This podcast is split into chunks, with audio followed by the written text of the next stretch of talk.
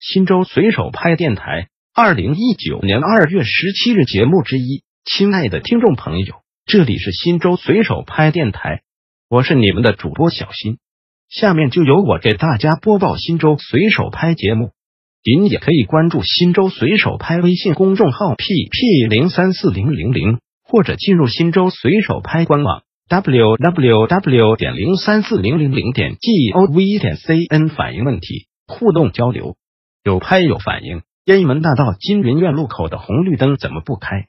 那个红绿灯是家长骑电动车去实验幼儿园、长征路小学、医院的必经之路，能不能打开红绿灯？新州公安交警回复：您好，您反映的问题，交警部门已获悉，已通知维护公司进行处理。感谢对交警工作的支持。